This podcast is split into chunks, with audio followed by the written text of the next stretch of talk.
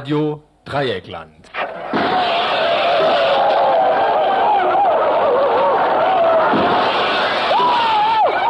Tagesinfo.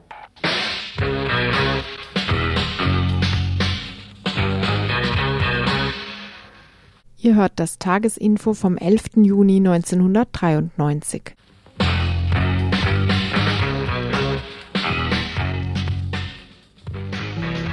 Hier ist das erste deutsche Fernsehen mit der Tagesschau.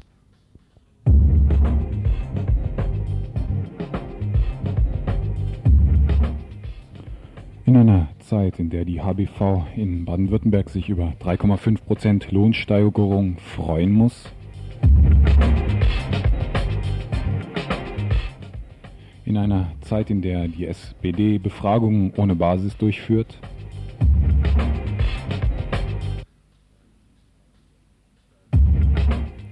in einer Zeit, in der Lambsdorff, Kinkel und die FDP tatsächlich noch Beachtung findet, Nein, du weißt, was ich meine. in einer Zeit, in der Essad Reuter 6 Millionen Menschen ohne feste Arbeit prognostiziert,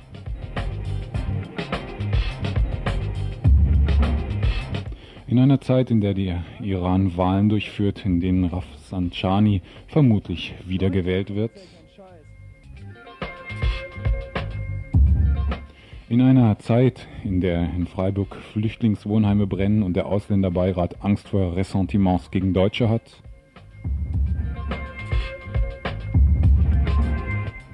In einer solchen Zeit begrüßen wir euch zum Tagesinfo von Radio Dreieckland.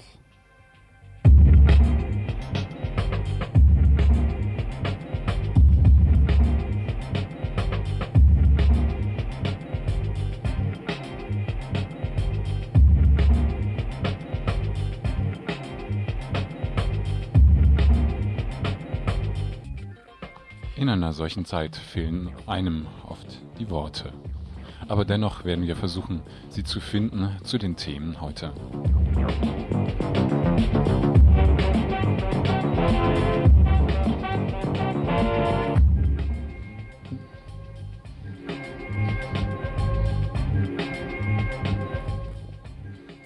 Ja, das erste Thema äh, beschäftigt sich mit einer Demo in Köln. Eigentlich wollte sich am Mittwochabend die rechtsextreme Deutsche Liga in Köln treffen, um ihrem Wahlkampf einen Auftakt zu verleihen. Warum dieses Treffen dann doch nicht stattgefunden hat und was die Medien später daraus gemacht haben, das hört ihr im ersten Beitrag.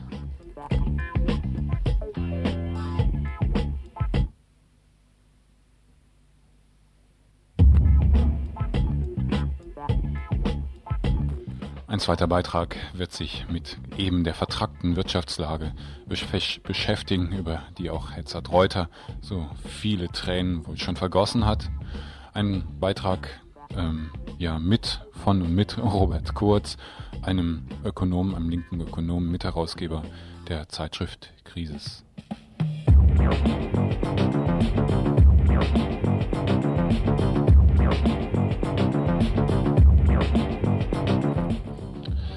Dann werden wir unsere Berichterstattung fortsetzen zum Prozess, der derzeit in Stuttgart stattfindet, gegen die Gefangene aus der RAF, Ingrid Jakobsmeier, die zum zweiten Mal verknackt werden soll.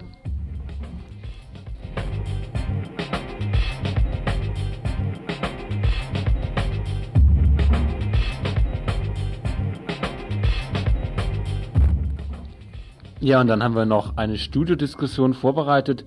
Äh, die Reihenfolge ist noch nicht ganz klar. Vielleicht werden wir sie zwischen die Beiträge schieben, äh, je nachdem, wie es unserem Mitdiskutanten äh, passen wird. Und zwar zu folgendem Thema. Sofort nach dem Anschlag in Solingen ähm, wurden ähm, Aufrufe folgender Art gestartet.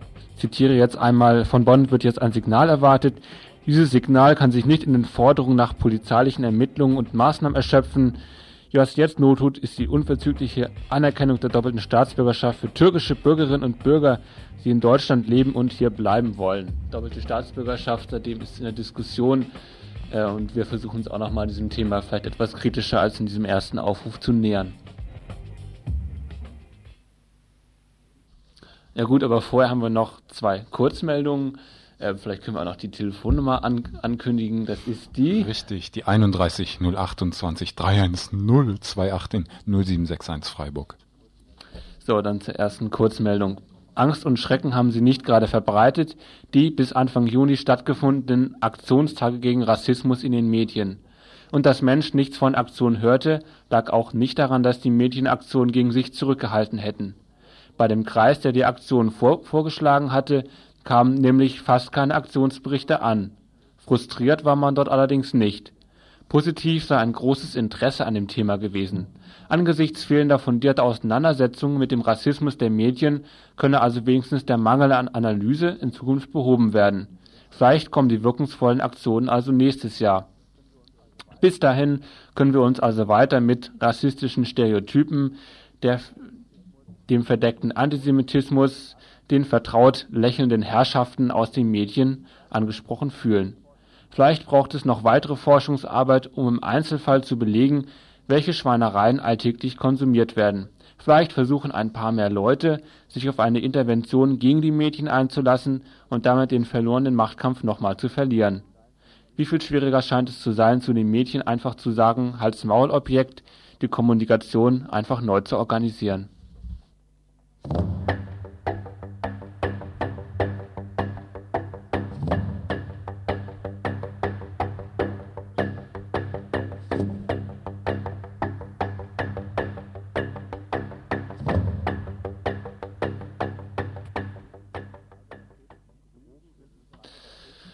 Drogen sind im Freiburger Viertel im Grün sozusagen heimisch. Nicht nur gibt es zahlreiche Kneipen, auch das abendliche Publikum ist von der Sorte, die sich eben gerne mal die Birne zuknallt.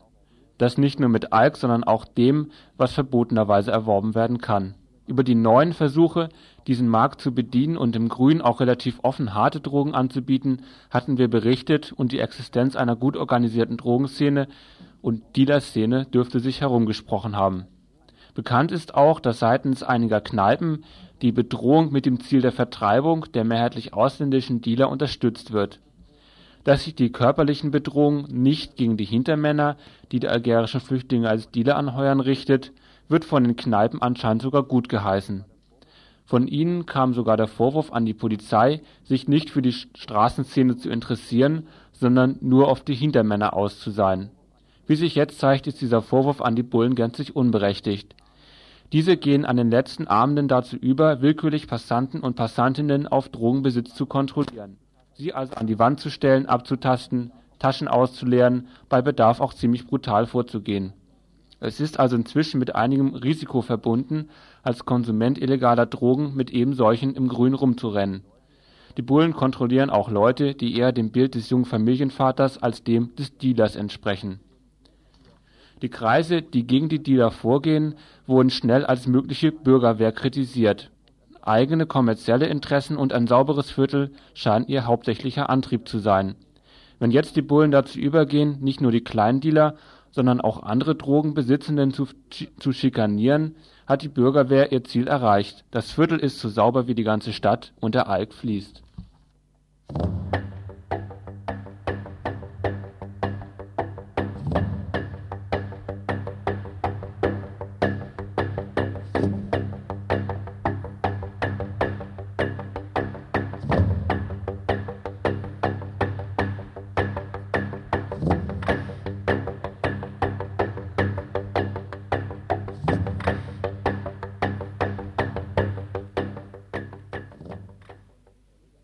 Ihr hört das Tagesinfo vom 11. Juni 1993.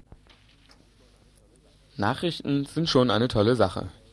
Oftmals brandaktuell schaffen sie es, die HörerInnen in kürzester Zeit zu informieren und damit zu urteilsfähigen Menschen zu machen. Eine der Nachrichten, die heute Morgen um 6 Uhr im Deutschlandfunk neben elf anderen Meldungen zu hören war, haben wir bereits in der Themenvorschau angekündigt. Sie lautete so. Bei einer Demonstration gegen die rechtsradikale Deutsche Liga sind gestern Abend in Köln mehr als 70 Personen vorläufig festgenommen worden. Nach der Kundgebung auf dem Roncalli-Platz formierte sich ein Protestzug durch die Innenstadt. Dabei habe die Polizei, so ein Sprecher, rechtswidriges Verhalten wie das Mitführen von Waffen und die Vermummung konsequent geahndet. Sichergestellt wurde unter anderem Baseballschläger, Gaspistolen, Knallkörper und Messer. Unter den in Köln festgenommenen Demonstranten soll eine größere Gruppe junger Türken sein. Was uns an dieser Meldung interessant erschien, war natürlich mehr deren Inhalt als deren Wiedergabe in der Nachrichtensendung. Beim Nachfragen in Köln entstand allerdings wieder mal ein so großer Graben zwischen dem, was an der Demo Beteiligte berichteten, und dem, was der Nachrichtensprecher erzählte, dass es sich doch lohnt, beides mal zu vergleichen. Die Demonstration in Köln war angesetzt worden, um eine Versammlung der rechtsextremen Deutschen Liga, die für den 10. Juni geplant war, zu verhindern. Die Deutsche Liga wollte diese Versammlung als Auftakt für den Wahlkampf nutzen, für den sie mit der NPD, der Nationaldemokratischen Partei Deutschlands, eine gemeinsame Liste gründen will. Die Veranstaltung wurde dann aber von der Staatsanwaltschaft verboten.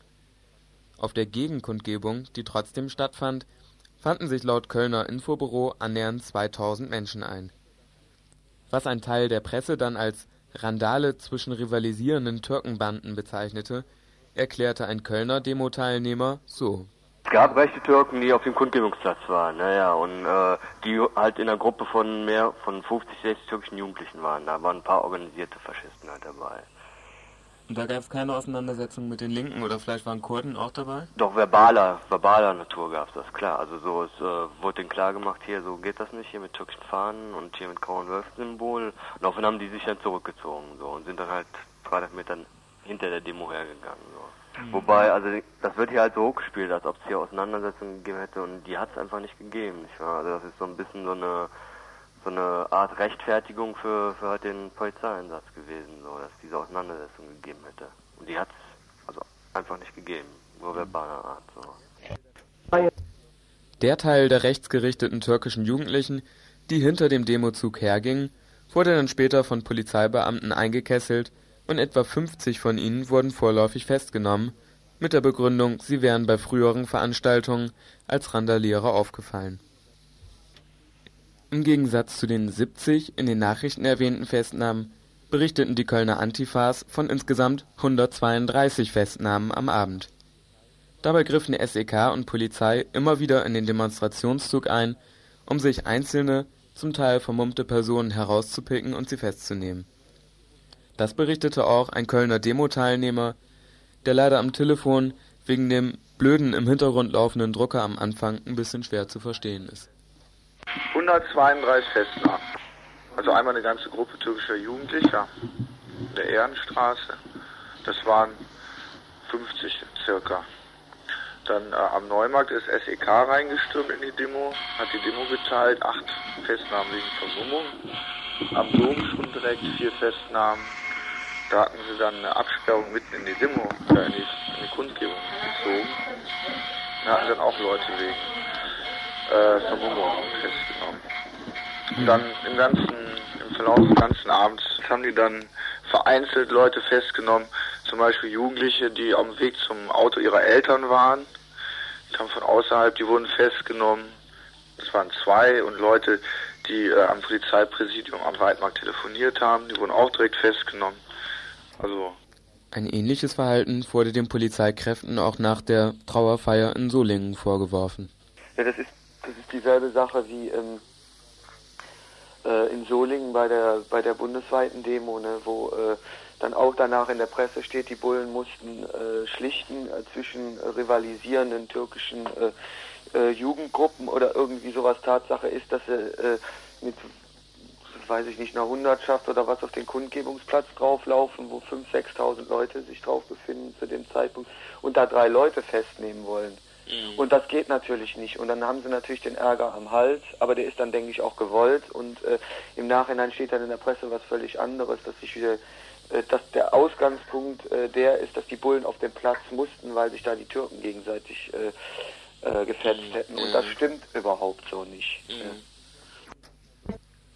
bevor wir zum Schluss zum Erfolg der Demo kommen, nämlich das Treffen der Deutschen Liga zu verhindern, hier nochmal zur Erinnerung die Radiomeldung vom Deutschlandfunk.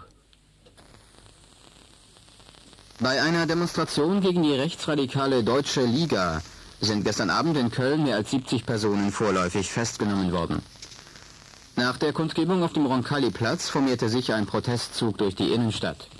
Dabei habe die Polizei, so ein Sprecher, rechtswidriges Verhalten wie das Mitführen von Waffen und die Vermummung konsequent geahndet. Sichergestellt wurde unter anderem Baseballschläger, Gaspistolen, Knallkörper und Messer. Unter den in Köln festgenommenen Demonstranten soll eine größere Gruppe junger Türken sein. Soweit also nochmal der Deutschlandfunk von heute Morgen. Das Ziel der Demo, nämlich das Treffen der Deutschen Liga zu verhindern, ist, trotz allem Ärger, doch erreicht worden, was uns vielleicht auch ermutigen sollte, ähnliches immer wieder zu versuchen. Abschließend nochmal ein Antifa aus Köln hierzu. Und die Konfusion äh, bei den deutschen Liga-Leuten äh, ist auf jeden Fall äh, so relativ hoch gewesen, weil wir auch wissen, dass äh, bekannte Größen von denen noch um äh, halb neun vor bestimmten Hotels standen und auf irgendwelche Taxis warten, die sie irgendwo hin kutschieren wollten. Also, ähm, also ich gehe davon aus, wenn sie überhaupt eine Veranstaltung gemacht haben, dann haben sie eine Mini-Veranstaltung irgendwo im letzten Hinterraum gemacht. Mhm. Und das ist natürlich was ganz anderes als das, wie es angekündigt war, groß äh, äh, Auftakt für den Kommunalwahlkampf und gemeinsame Liste mit NPD und äh, Harald Neubauer als der große Redner und so. Also das ist dann auf äh, eine Hinterzimmerveranstaltung, wenn überhaupt, geschrumpft.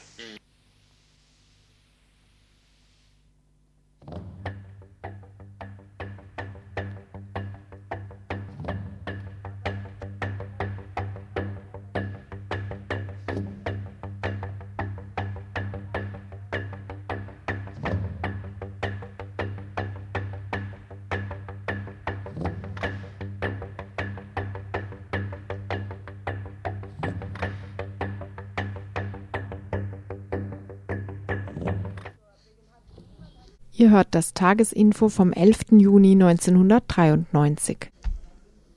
Ähm, ja, dann sind wir schon dabei bei der Studiodiskussion, die wir jetzt eingeschoben haben, bevor die weiteren Beiträge kommen. Und zwar fangen wir an mit einer gemeinsamen Erklärung von den Freiburger ansässigen ähm, ausländischen Organisationen und Vereinen sowie ausländischen Mitgliedern des Ausländerbeirats der Stadt Freiburg, die jetzt gerade veröffentlicht worden ist. Die ist vor anderthalb Stunden bei uns im Studio eingetroffen. Ich zitiere mal daraus. Fremdenfeindlichkeit, Mord, Gewalt gegen Ausländer und offener Rassismus haben in diesem Land eine neue schreckliche Dimension erreicht. Wir gedenken den Opfern und bekunden ihren Angehörigen unser Mitgefühl und unsere Anteilnahme. Wir möchten Ihnen versichern, dass die Morde von Solingen und Mölln nicht nur Sie und die, und die türkischen Menschen in diesem Lande getroffen haben, sie treffen auch uns, wie auch alle anderen Ausländer in diesem Lande. Wir sind alle Türken. Die Morde von Solingen ereigneten sich wenige Tage nach der de facto Beseitigung des Grundrechts auf Asyl im Deutschen Bundestag. Eine weitere politische Illusion bundesrepublikanischer Politik ging damit zu Bruch. Die Gewalt der Rechtsradikalen hatte ebenso wenig mit dem Thema Asyl zu tun, wie ein Nachgeben in der Flüchtlingsfrage zu einem Ende der Gewalt führt.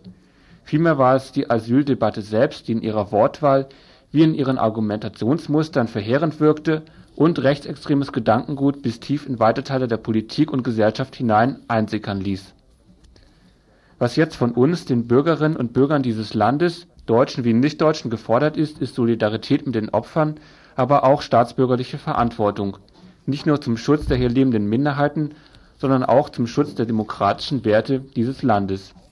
An die Bürger dieses Landes appellieren wir, sei es im privaten, sei es im öffentlichen Bereich, entschieden Partei zu ergreifen gegen Rechtsradikalismus und Hass und alle Bemühungen zur wirksamen Bekämpfung rechtsextremer Gewalt tatkräftig zu unterstützen.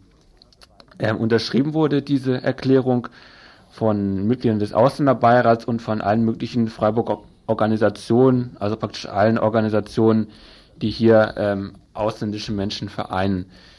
Dann findet sich noch weiter in dieser Erklärung eine Passage zur doppelten Staatsbürgerschaft. Dort heißt es, des Weiteren sind Politik und Gesellschaft gefordert, endlich ein klares und eindeutiges Bekenntnis zu den hier lebenden nicht-deutschen Einwanderinnen und Einwanderern abzugeben. Wir dürfen nicht länger wie Bürger zweiter und dritter Klasse behandelt werden die Gewährung von Bürger und Wahlrechten, die Beseitigung sozialer Diskriminierungen wie auch die erleichterte Einbürgerung und die Einführung der doppelten Staatsbürgerschaft sind überfällige Gebote der Stunde.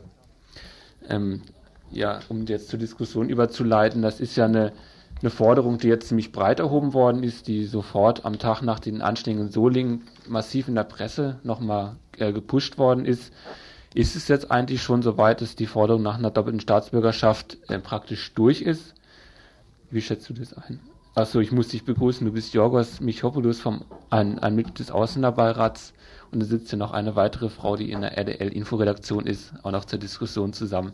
Aber jetzt die Frage an dich. Ich weiß nicht, ob es äh, schon durch ist. Also es gibt massive Widerstände, vor allem äh, innerhalb der CDU, sicherlich auch innerhalb der FDP gegen eine derartige Forderung. Und äh, man steht sicherlich im Moment, äh, nachdem so massiv diese Forderung von sehr vielen Seiten erhoben wird, sicherlich auch bei der Seite, in der Seite da ziemlich unter Druck. Und es gibt wohl auch Stimmen innerhalb der CDU sogar so etwas einzuführen. Ich persönlich bin aber noch vorsichtig, inwieweit es tatsächlich auch ähm, anhalten wird, dieser Druck. Ich selbst würde, könnte mir sehr gut vorstellen, dass im Moment bestimmte politische Verhältnisse, auch gewisse Eskalationen, die im Moment zum Teil stattfinden, auch dazu ausgenutzt werden, um im Moment wieder aus Opfern Tätern zu machen, auch in der Öffentlichkeit und damit eine entsprechende Forderung wieder umzukehren und entsprechend auch nicht äh, realisierbar zu machen. Also ich denke, das wird die Taktik sein im Moment der, der Regierung und mit Sicherheit auch äh, von großen Teilen, zumindest der konservativen Kreise in diesem Lande. Mhm. Also es sieht ja wohl so, also jetzt mal um auf die Linken einzugehen, die die Forderung unterstützen, also sieht es aber auch so ein bisschen nach Entlastung aus. Also angesichts der Hilflosigkeit dieser Anschläge, wofür es ja eigentlich ähm, also erstmal keine Patentrezepte gibt, dagegen vorzugehen, aber was natürlich einen enormen ähm, Aktionsdruck oder ein Entlastungsbedürfnis schafft, jetzt die Forderung nach doppelter Staatsbürgerschaft zu erheben, die aber also erstmal an den Anschlägen gar nichts ändern wird, die sich auch erstmal nur an den Staat richtet und der Staat müsste ja selber erstmal ähm, dazu getrieben werden, dass er sich jetzt den Ausländern, Ausländerinnen äh, gegenüber toleranter oder integrativer verhält. Hm. Ich meine, ich, ähm, es ist sicherlich, das mit der Entlastungsfunktion ist sicherlich nicht falsch. Ähm, ich könnte mir vorstellen, falls es jetzt eingeführt wird, dass es viel mit Entlastungsfunktion zu tun haben könnte, dass es eingeführt wird. Nur, äh, ich glaube, es ist eine der ganz wichtigen Sachen, ähm, um die es im Moment geht. Es ist nicht der Sinn und sagen wir mal nicht das Zentrum einer derartiger Bemühungen, aber es ist der Schlüssel zu sehr, sehr vielen Dingen. Äh, das Problem hier in diesem Land ist einfach, dass hier noch immer eine Art von, von Politik betrieben wird gegenüber Einwanderern, die beispielsweise auch in ihrer Begrifflichkeit noch heute mit Ausländern und Ausländerinnen operiert. Ausländer und Ausländerin bedeutet jemand, der nicht in dieses Land gehört der eben nicht Inländer ist, der Ausländer ist. Und das ist eben eine Situation, die also schon seit, seit Jahrzehnten hier existiert, dass also wirklich ein großer Teil dieses Landes, der hier lebt und wirklich äh, einfach Bürger dieses Landes eigentlich sein müssten, von allen möglichen Dingen ausgeschlossen werden, zum Teil Dinge wie ein Apartheidssystem im Inneren dieses Landes äh, entsteht. Und ähm, ich denke, dass endlich mal die Zeit da ist, dass auch der Staat ganz klar sagt, wir sind nicht mehr als Staat bereit, diese Diskriminierung zu betreiben, die jetzt betrieben werden, staatlicher, institutioneller Seite und ähm, einfach auch ähm, durch diese Gewährung, was weiß ich, von Staatsbürgerschaft, von Bürgerrechten zu klar zu machen, das sind Staatsbürger. Und das Zweite, ich glaube, es ist an der Zeit im Moment so etwas wie eine Art Kulturrevolution hier auch auszulösen. Wir müssen den Begriff dessen, was deutsche Gesellschaft ist, was ein Deutscher ist, neu bestimmen. Und der Schlüssel dazu ist diese Staatsbürgerschaft, diese doppelte Staatsbürgerschaft.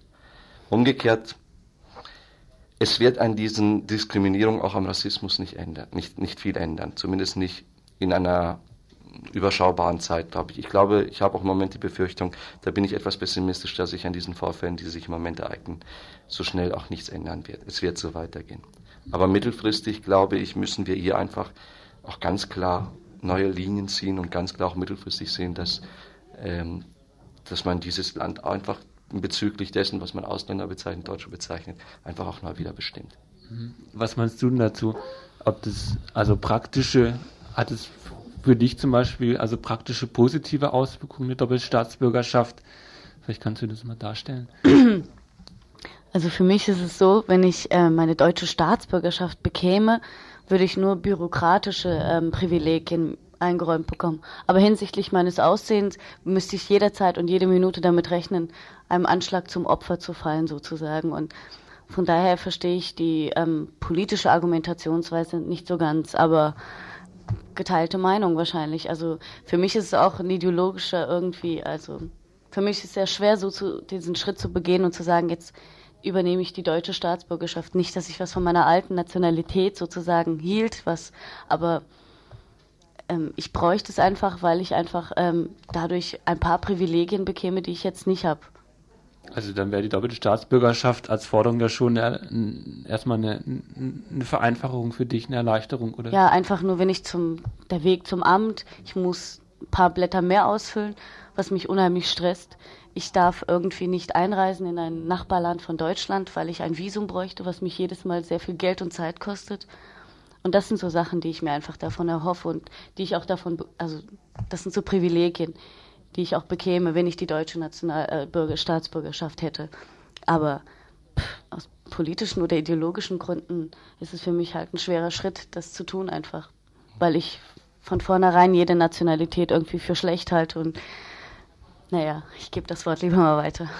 Ja, wenn ich aber dazu etwas ergänzen darf. Sicherlich, ich meine, die eine Dimension ist die persönliche, für jeden einzelnen Ausländer hier beispielsweise, für mich auch. Äh, es geht darum, beispielsweise über die Staatsbürgerschaft gibt es Erleichterung. Aber ich sehe schon die politische Dimension und die fängt dann an. Und ich meine, wenn es diese Möglichkeit gäbe, würde ich auch, sage ich auch ganz offen, dann würden wir eben auch Kampagnen betreiben, dass sich die Leute einbürgern lassen. Also wenn wir es fertigbringen würden, dass also von den Leuten, die hier heute als Ausländer und Ausländerinnen bezeichnet werden, sich drei Millionen innerhalb der nächsten vier Jahre hier einbürgern lassen.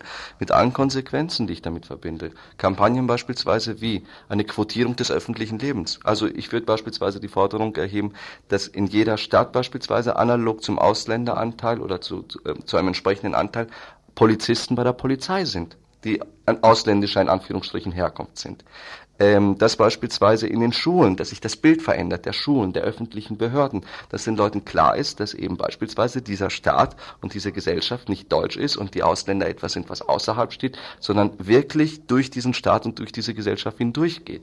Und ich meine, diese Art von, in Anführungsstrichen, Kulturrevolution, das will ich einfach erreichen. Und dann, da meine ich, die Grundlage dafür ist im Moment diese Gewährung von Staatsbürgerschaft. Das ist der erste Schritt dahin. Und ähm, deswegen empfinde ich das im Moment auch als so wichtig. Aber ich meine, politisch konsequent Konsequenzen hätte es wirklich, wenn wir es fertig bringen, dass sich auch die Leute bereit erklären, drei, vier Millionen plötzlich hier ähm, auch deutsche Staatsbürger werden oder die Staatsbürgerschaft anerkennen. Der Begriff der Staatsbürgerschaft wird sich dann verändern. Und ähm, und dann müssen sich eben meinetwegen die Leute hier dran gewöhnen, dass jemand Ahmed heißt, äh, Muslim ist, erstens Deutscher und zweitens Deutschlehrer am Goethe-Gymnasium ist und dass äh, der Polizist oder der Kommissar so und so, was weiß ich, wie Paolo heißt und vielleicht aus Sizilien stammt oder seine Eltern. Also ich denke, mhm. das ist die Veränderung, um die es hier geht. Und äh, bislang sind wir wirklich von allem ausgeschlossen worden. Diese Kultur, dieses Land hat sich, obwohl es unglaublich viele Leute hier gibt, die eben nicht Deutsche sind, kulturell absolut als deutsch definiert und durch alle, alle ihre Institutionen so empfunden. Und das müssen wir neu, neu prägen. Wir müssen also den Begriff dessen, was im Moment einfach deutsch ist, einfach neu prägen. Und dann kommen wir eben auch aus solchen Situationen heraus, wo auch jeder ganz klar sagt, ja gut, Ausländer oder Gastarbeiter sind halt zu Gast da und müssen dann wieder gehen.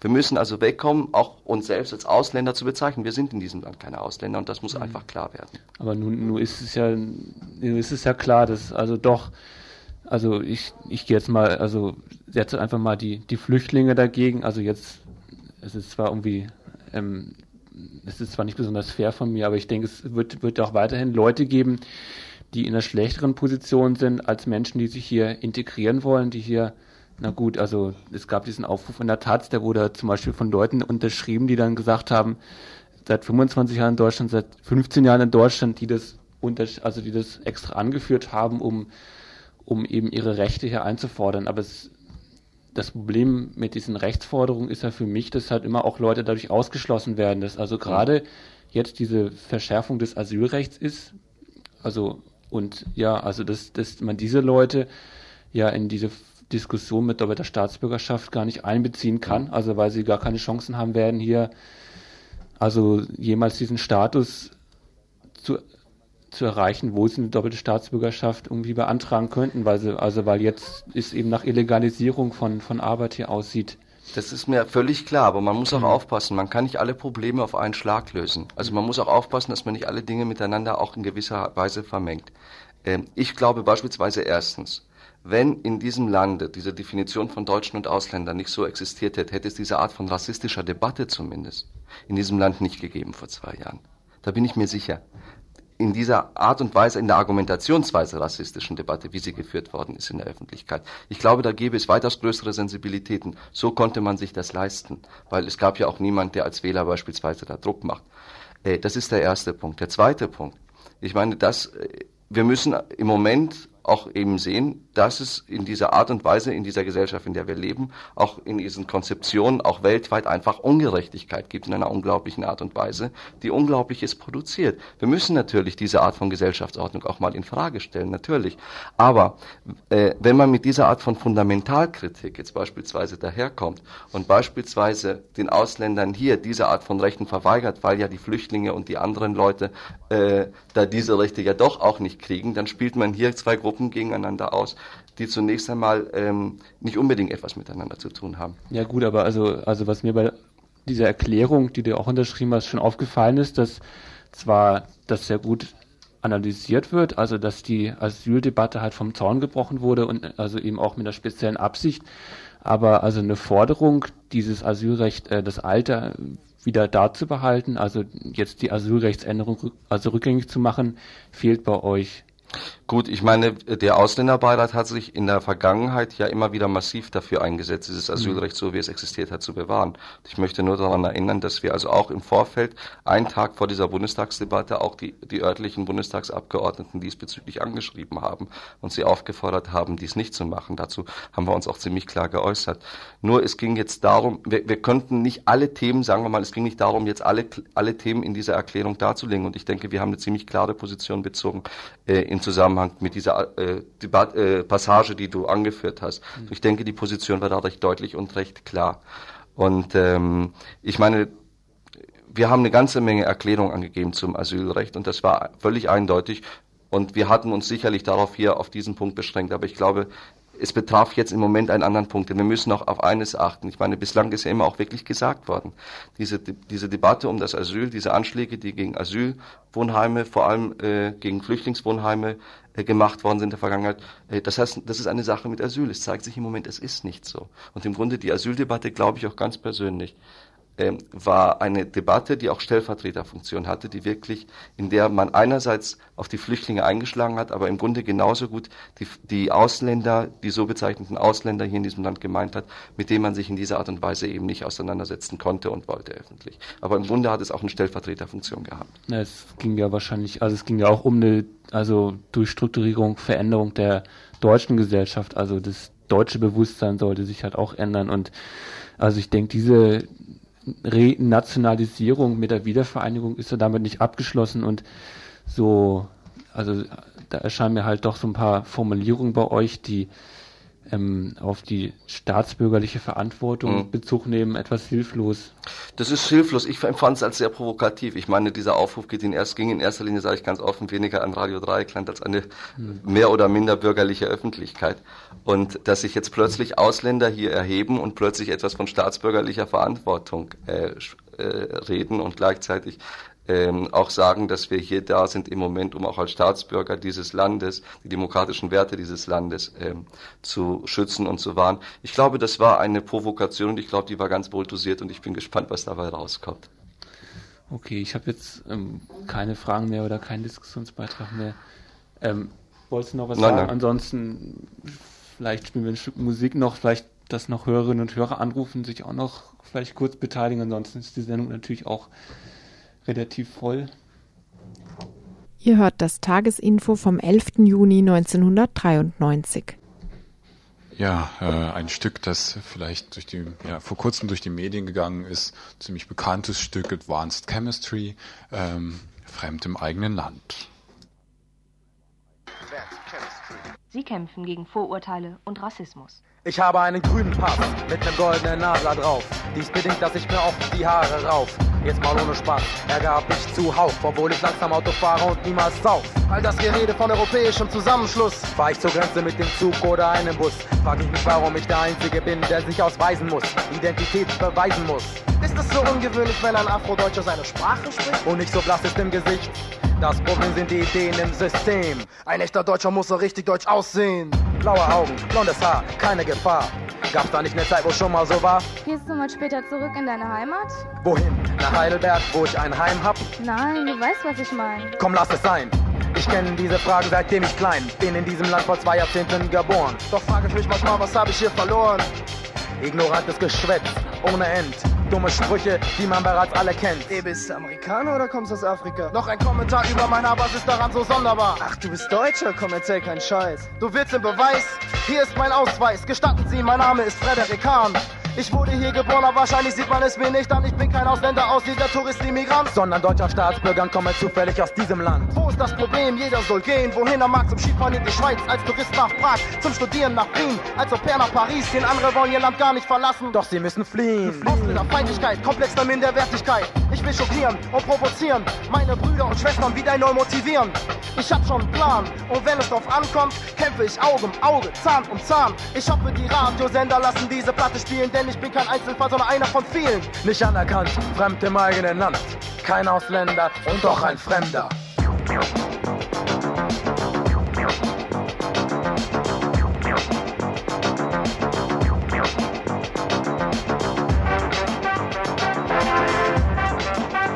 Ich habe einen grünen Pass mit einem goldenen Namenblatt drauf, doch mit italienischer Abstammung wuchs ich hier auf. Somit nahm ich Spott in Kauf in dem einigen bisherigen Lebensablauf.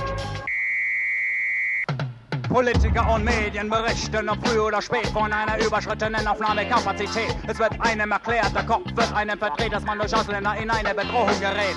Somit denkt der Bürger, der Vorurteile pflegt, dass für ihn eine große Gefahr entsteht. Er sie verliert, sie ihm entgeht. Seine ihm so wichtige deutsche Lebensqualität. Leider kommt selten jemand, der fragt wie es um die schlecht bezahlte und beliebte Arbeit steht. Kaum einer ist da, der überlegt, auf das Wissen Wert legt, warum es diesem Land so gut geht, dass der Gastarbeiter seit den 50ern unentwegt zum Wirtschaftsaufbau, der sich blühend bewegt, mit Nutzen beitrug und noch beiträgt, mit einer schwachen Position in der Gesellschaft lebt, in Krisenzeiten die Sündenbock-Rolle belegt und das eigentliche Problem, das man übergeht, wird einfach unauffällig unter den Teppich gefegt. Nicht anerkannt, fremd im eigenen Land. Kein Ausländer und doch ein Fremder.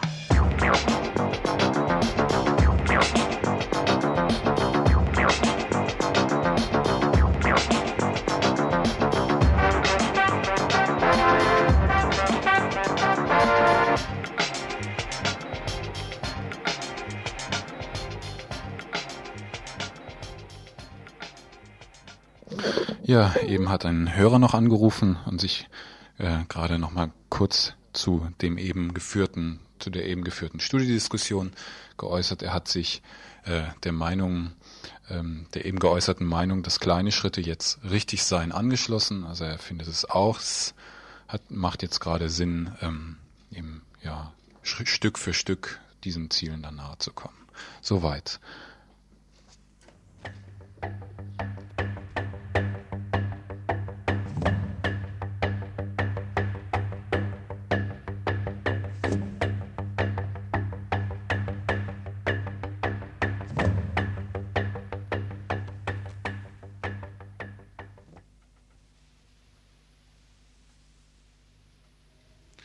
Dass die momentane Wirtschaftskrise nicht eine Erfindung von Arbeitgeberverbänden im Tarifkonflikt ist, dürfte inzwischen auch bei den Gesundbetern der CDU in Bonn angekommen sein. Betrachtet Mensch die Bühne, auf der die momentanen wirtschaftspolitischen Strategien be- und wieder zerredet werden, so schälen sich zwei scheinbar verschiedene Konzepte heraus, wie man es machen will, dass es Mann und Frau im bundesrepublikanischen Volkskörper bald wieder besser geht. Laut BZ vom vergangenen Freitag prognostizierte der Präsident des IFO-Instituts für Wirtschaftsforschung aus München, Karl-Heinrich Oppenländer, er rechne mit dem Konjunkturwendepunkt im Herbst oder zum Jahresende 1994. Es werde ein moderater Aufschwung folgen, wenn der Export anspringe und die Bundesbank ihre Zinsen stärker als bisher senke. Die Konjunkturprognose für 93, die die Institute mit minus 2% abgegeben hatten, werden nicht revidiert. Zu dieser Prognose die Einschätzung von Robert Kurz, linker Ökonom und Mitherausgeber der Zeitschrift Krisis. Naja, also ich denke da zuerst mal an die ganzen früheren Prognosen, denn äh, seit 92 äh, soll es ja angeblich dauernd schon aufwärts gehen, also wenn man vor allem die Prognosen des IFO-Instituts sich ansieht. Die haben sich jetzt seit mittlerweile zwei Jahren blamiert. Äh, es ist natürlich nicht völlig ausgeschlossen, dass so eine Zwischenerholung kommt, aber wir haben es ja eben nicht nur mit einer zyklischen, sondern auch mit einer strukturellen Krise zu tun. Und die beiden Bedingungen, die da genannt werden, nämlich Anspringen des Exports und äh, äh, Zinssenkung, die sind also beide zweifelhaft, denn äh, es gibt ja auch äh, anderswo in der Welt eben äh, eine gleichzeitige Rezession. Es ist eben eine Widerspiegelung der Tatsache, dass wir es mit einem zusammenwachsenden Weltkapital zu tun haben, dass also auch die früheren Ungleichzeitigkeiten des Zyklus äh, sich allmählich abgleichen. Und die USA als Konjunkturlokomotive, also das ist auch von anderen, äh, von vielen Experten schon als ähm, sehr zweifelhaft dargestellt worden, denn äh, in den USA ist das ja das Wachstum zu gering, um den Rest der Welt mitziehen zu können. Die leiden eben auch an ihrer strukturellen Verschuldung auf allen Ebenen. Und was nun die Zinssenkung angeht, da haben wir eben das Problem äh, der Verhältnisse im europäischen Wechselkurssystem und der Notwendigkeit, ständig äh, Transfers für Ostdeutschland zu leisten, was also eben einen Druck ausübt, äh, die Zinsen hochzuhalten. Die globale wirtschaftliche Krisenfalle ist zugeschnappt und der Auto- und Waffenhändler BRD, der sich jahrelang hat mästen können, sitzt mit in der Scheiße. Doch auch die Vorbehalte gegen die Wiederangliederung des ostdeutschen Territoriums war, nun ist das ja ein alter Hut, alles andere als eine Konjunkturspritze. Robert Kurz meint dazu lapidar, dass äh, die Integrationskraft selbst im Rahmen dieses Weltmarktgewinners, dieses bisherigen Weltmarktgewinners BRD nicht ausreicht, um auch nur einen Wirtschaftsraum von der Größenordnung Ostdeutschlands äh, produktiv integrieren zu können. Und das heißt eben, es laufen jetzt bis auf weiteres und solange eben die Kraft dazu reicht, äh, unproduktive Transfers bis zu einer Größenordnung von 200 Milliarden Mark pro Jahr. Und äh, das ist eben ein Krisenfaktor, ganz klar. Doch wo eine Krise ist, da ist auch ein Retter. Die Opposition und mit ihr der mächtige Deutsche Gewerkschaftsbund kommen herangeeilt, schwingen drohend Zeigefinger und Taschenrechner und rechnen uns vor. Die Solidaritätsabgabe mit sozial gerechten Einkommensgrenzen solle unverzüglich wieder eingeführt werden. Nötig sei zudem eine erneute Anhebung der Kreditaufnahme um 10 Milliarden Mark. Außerdem soll der Rest des Bundesbankgewinnes in Höhe von 6 Milliarden Mark, der nicht in, in den Bonner Etat eingestellt ist, für das Programm genutzt werden. Dieses Programm, so Goyenich, finanziere sich über Wachstum zur Hälfte selbst und baue damit mindestens die vorübergehend um 10 Milliarden Mark erhöhte Neuverschuldung ab. Ein Infrastrukturprogramm des Deutschen Gewerkschaftsbundes. Dazu noch einmal Robert Kurz.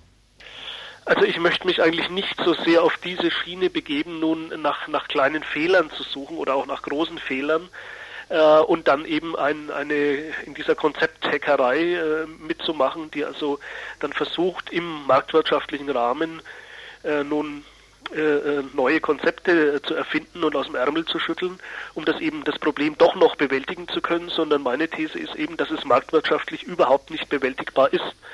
Und was jetzt der DGB macht, das ist eigentlich nur noch eins draufsatteln. Das heißt, äh, es wird die Privatisierungspolitik äh, kritisiert, äh, und es wird ein praktisch neo-keynesianisches Programm vorgeschlagen, obwohl ja der Keynesianismus eben äh, schon seit spätestens äh, Ende der 70er Jahre sich ja blamiert hat, also schon die damaligen Probleme nicht bewältigen konnte. Deswegen war ja eben dieser monetaristische neoliberale Umschwung, diese Wende, und es ist überhaupt nicht einzusehen, wie auf dem erhöhten strukturellen Krisen- und Verschuldungsniveau auf allen Ebenen heute nun ein keynesianisches Konjunkturprogramm äh, nun plötzlich greifen sollte.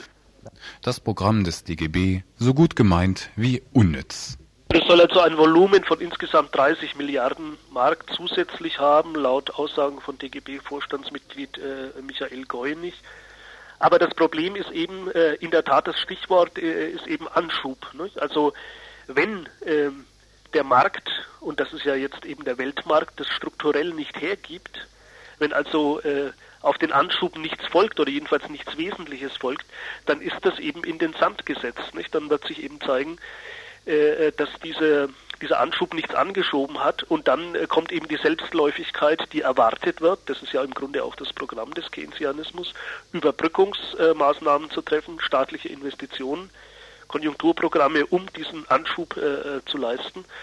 Und wenn äh, das strukturell nicht geht, dann heißt das eben, dass diese äh, diese Milliardenprogramme sich keineswegs selber finanzieren, nicht, sondern dass eben diese, diese Kreditbelastung, die Zinsbelastung, die ohnehin schon äh, im Vergleich zu Anfang der 80er Jahre gigantisch hoch ist, auch in der BRD, sich dann noch weiter verschärfen wird und dann eben zurückschlagen wird auf die Sozialprogramme und so weiter. Dass also die Krisenspirale dadurch eher weitergetrieben wird, statt, statt eben äh, eine Bewältigung äh, herbeiführen zu können.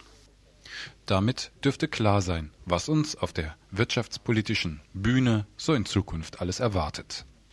Ja, es wird natürlich einmal sowas wie eine ideologische Begleitmusik geben. Nicht? Also die, es wird, werden weiterhin die Marktkräfte beschworen werden und es wird Leute geben, eben eher von sozialdemokratischer und gewerkschaftlicher Seite her und den entsprechenden Regierungen, die eben keynesianische Programme vorschlagen werden.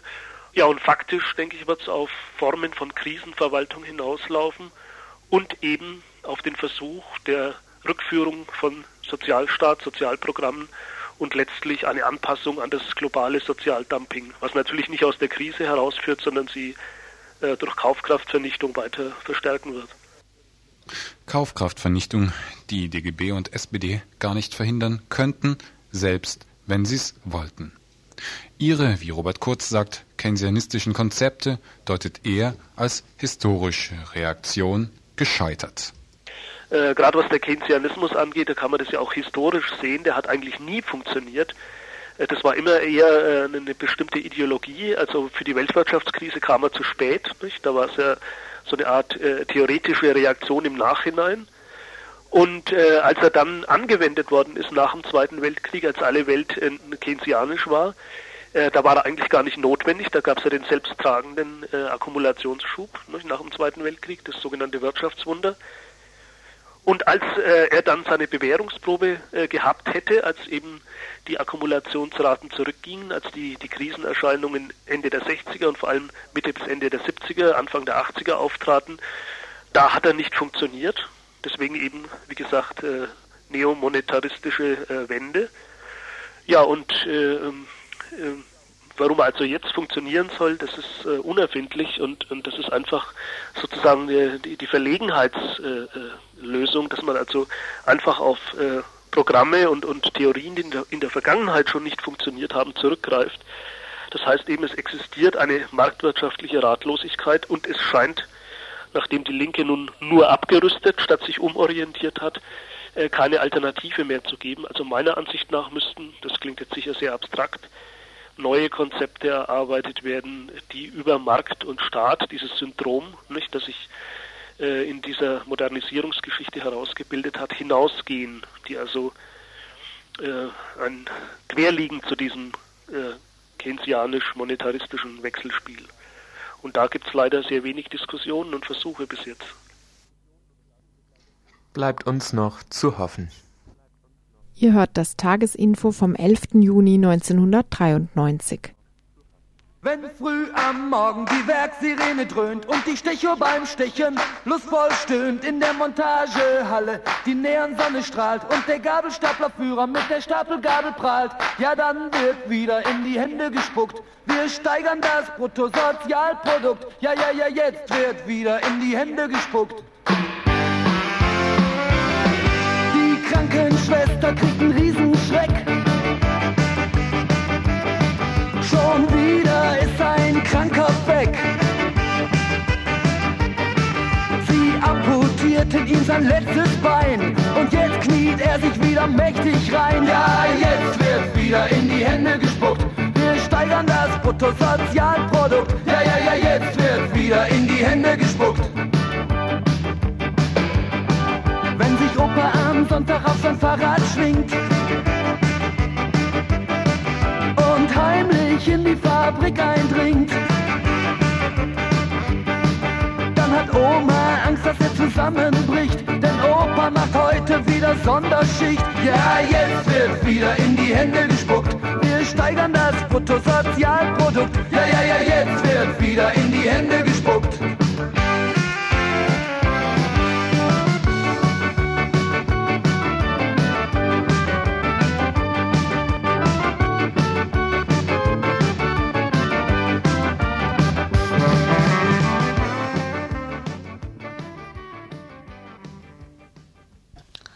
Zum Prozess gegen Ingrid Jakobsmeier, eine Gefangene aus der RAF. Die Bundesanwaltschaft will in naher Zukunft bis zu acht Gefangene aus der RAF erneut verurteilen. Den ersten Prozess führten sie gegen Christian Klar. Er wurde letztes Jahr im Oktober ein weiteres Mal zu lebenslanger Haft verurteilt.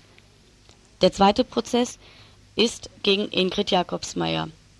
Mit dem Ziel, dass die Gefangenen aus der RAF und aus dem Widerstand auf unabsehbare Zeit in der Verfügungsgewalt des Staates bleiben. Konkret zum Verfahren. Ingrid wurde 1983 verhaftet und 1984 zu neun Jahren Haft wegen Mitgliedschaft in der RAF, Hehlerei und Urkundenfälschung verurteilt. Im Oktober dieses Jahres müsste sie raus. Stattdessen wird ihr jetzt mit lebenslänglich gedroht. Die neue Anklage lautet, an zwei Aktionen der RAF aus dem Jahr 1981 beteiligt gewesen zu sein, und zwar wegen der Sprengstoffaktion gegen die US Airbase in Ramstein und wegen dem misslungenen Angriff auf den damaligen US-General Croson. Die Anklage basiert auf Kronzeugenaussagen des Henning Bär. Er gehört zu den DDR-Aussteigern, die vor Jahren in der RAF organisiert waren und jetzt damit konfrontiert werden, entweder selbst lebenslang in den Knast zu kommen oder durch die Kronzeugenregelung sich freizukaufen. Diese unfairen Umstände haben die Anwälte Ingrids dazu bewegt, auf Einstellung des Verfahrens zu plädieren.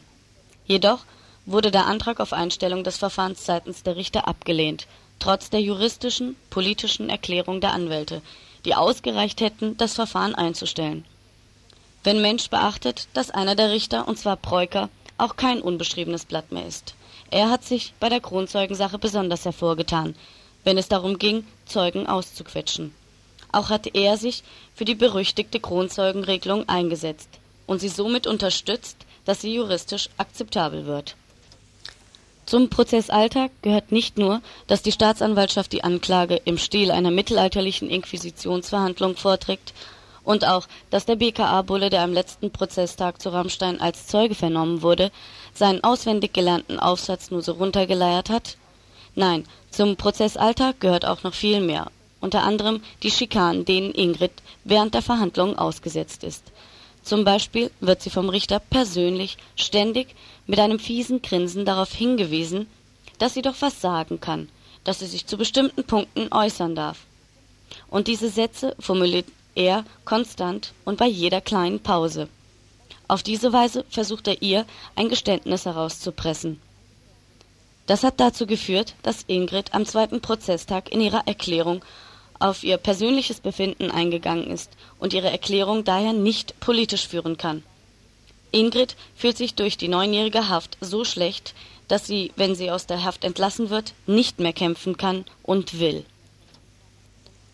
Das politische Kalkül der Staatsschutzbehörde ist das Aufgeben, das Abschwören oder die Vernichtung der Gefangenen. Bei Ingrid haben sie es geschafft. Sie ist gebrochen aus diesem Grund überlässt sie den Anwälten, die juristisch argumentieren, die Verhandlung. Sie bittet daher um Solidarität und freut sich auf Leute, die sie während der Prozesse durch Anwesenheit unterstützen. Dieser Prozess darf nicht losgelöst betrachtet werden. Insgesamt sind es acht Prozesse, die aufgrund dieser Aussteiger-Aussagen entstanden sind. Die Kinkel-Inni, Zuckerbrot und Peitsche für die politischen Gefangenen, führt zur Spaltung nach römischem Prinzip divide et impera, teile und herrsche. Das heißt im Klartext, die Freilassung politischer Gefangene durch die Zweidrittelentlassung betrifft jedoch nur einige wenige, zum Beispiel Carlos Grosser, Isabel Jakob und Bärbel Perau, und dient dazu, den Eindruck zu erwecken, an der Situation politischer Gefangene würde sich was verändern. Da der Staatsschutz keine aktuellen Fahndungserfolge aufzuweisen hat, versucht sie inhaftierten politischen Gefangenen einen Geiselstatus aufzudrängen, um auch Kämpfern draußen zu demonstrieren, dass alle freiheitlich gerichteten Aktionen und revolutionären Entwicklungen sofort hinter Knastmauern erstickt werden können. Da diese Prozesse im Widerspruch zu freiheitlichen Gedanken stehen, ist für den 29.06. in Freiburg geplant, dass eine größere Gruppe nach Stammheim fährt. Und am 6. Juli wird eine Knastkundgebung in Stammheim stattfinden. Nähere Infos könnt ihr euch morgen besorgen, und zwar auf dem Kreta-Gelände, wo wo es eine Stellwand zu politischen Gefangenen geben wird. Auch wird eine Grußaktion dort gestartet, wo jeder, jede mit einer Unterschrift Grüße senden kann. Ihr hört das Tagesinfo vom 11. Juni 1993.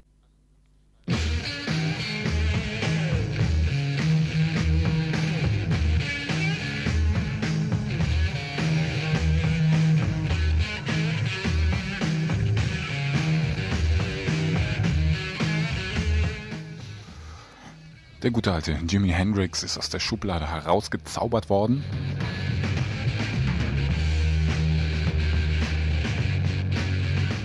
Eigentlich viel zu schade, um ständig drüber zu plappern.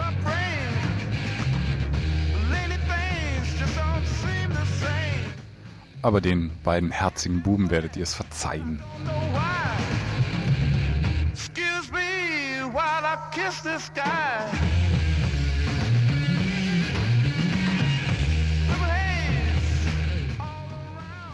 Ja, Veranstaltungshinweise gegen Ende der Sendung. Ähm, wir werden die etwas durcheinander präsentieren müssen, da wir uns noch darüber einigen müssen, was wir jetzt vorstellen. Zum ersten Mal liest sich das ganz interessant im Namen der Hose ein Männerkabarett heute Abend mit Peter Vollmer um 20.30 Uhr im Südwestfunk Landesstudio bei der Konkurrenz, also in der Kartäuserstraße 54, Männerkabarett. Heute Abend 20.30 Uhr.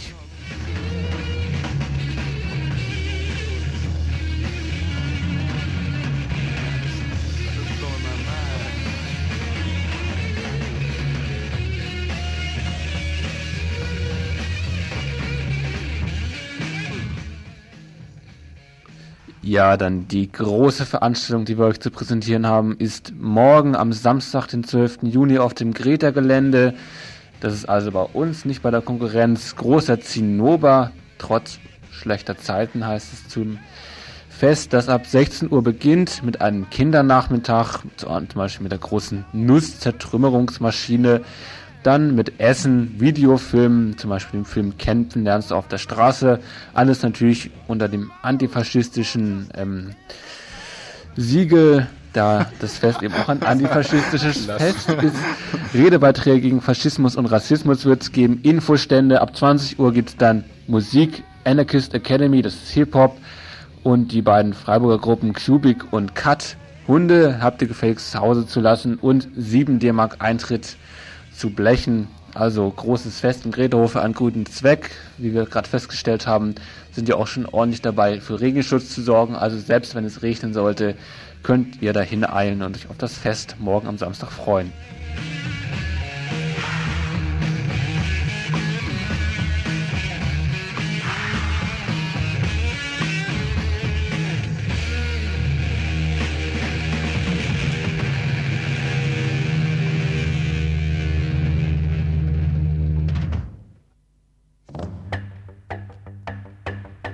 Jupp, wir müssen einfach mit einer anderen Musik weitermachen, noch für den Rest der Veranstaltungshinweise. Äh, da drüben laufen noch die heftigen Diskussionen, was denn jetzt Veranstaltungswert, äh, Hinweiswert sei. Was ist es denn? Schönes?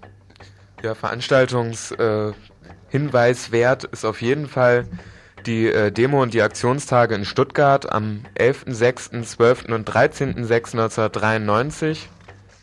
Ähm, lese ich mal einen Teil aus dem Flugblatt vor. Seit Februar 91 findet in Stuttgart der größte Neonazi-Prozess in der Geschichte der BRD statt. Angeklagt sind 21 führende Neonazis aus ganz Deutschland, wie zum Beispiel Friedhelm Busse und Ewald Althans. Ihnen wird vorgeworfen, die seit 83 verbotene Aktionsfront Nationaler Sozialisten, Nationale Aktivisten, abgekürzt ANSNA, unter anderem Namen fortgeführt zu haben. Die Ziele der von Michael Kühn aufgebauten Organisation sind der Wiederaufbau der NSDAP und das Leugnen der Verbrechen im Neo im Nazifaschismus. Der bisherige Prozessverlauf hat gezeigt, dass die Neonazis den Prozess zu ihren Zwecken nutzen. Die Vorladung immer neuer EntlastungszeugInnen aus der internationalen Nazi-Szene bietet den Faschisten die Möglichkeit, am Rande des Prozesses Kontakte zu knüpfen. Der einschlägig als Neonazi bekannte Rechtsanwalt Jürgen Rieger zögert den Prozess seit über zwei Jahren hinaus. Dieser Prozess soll ein Thema auf unserer Demo sein, nicht Schwerpunkt. Ein weiteres Thema der Demo wird sein, die Medienhetze gegen Flüchtlinge und AusländerInnen anzugreifen und die Rolle der Medien in der aktuellen Asyldebatte aufzuzeigen.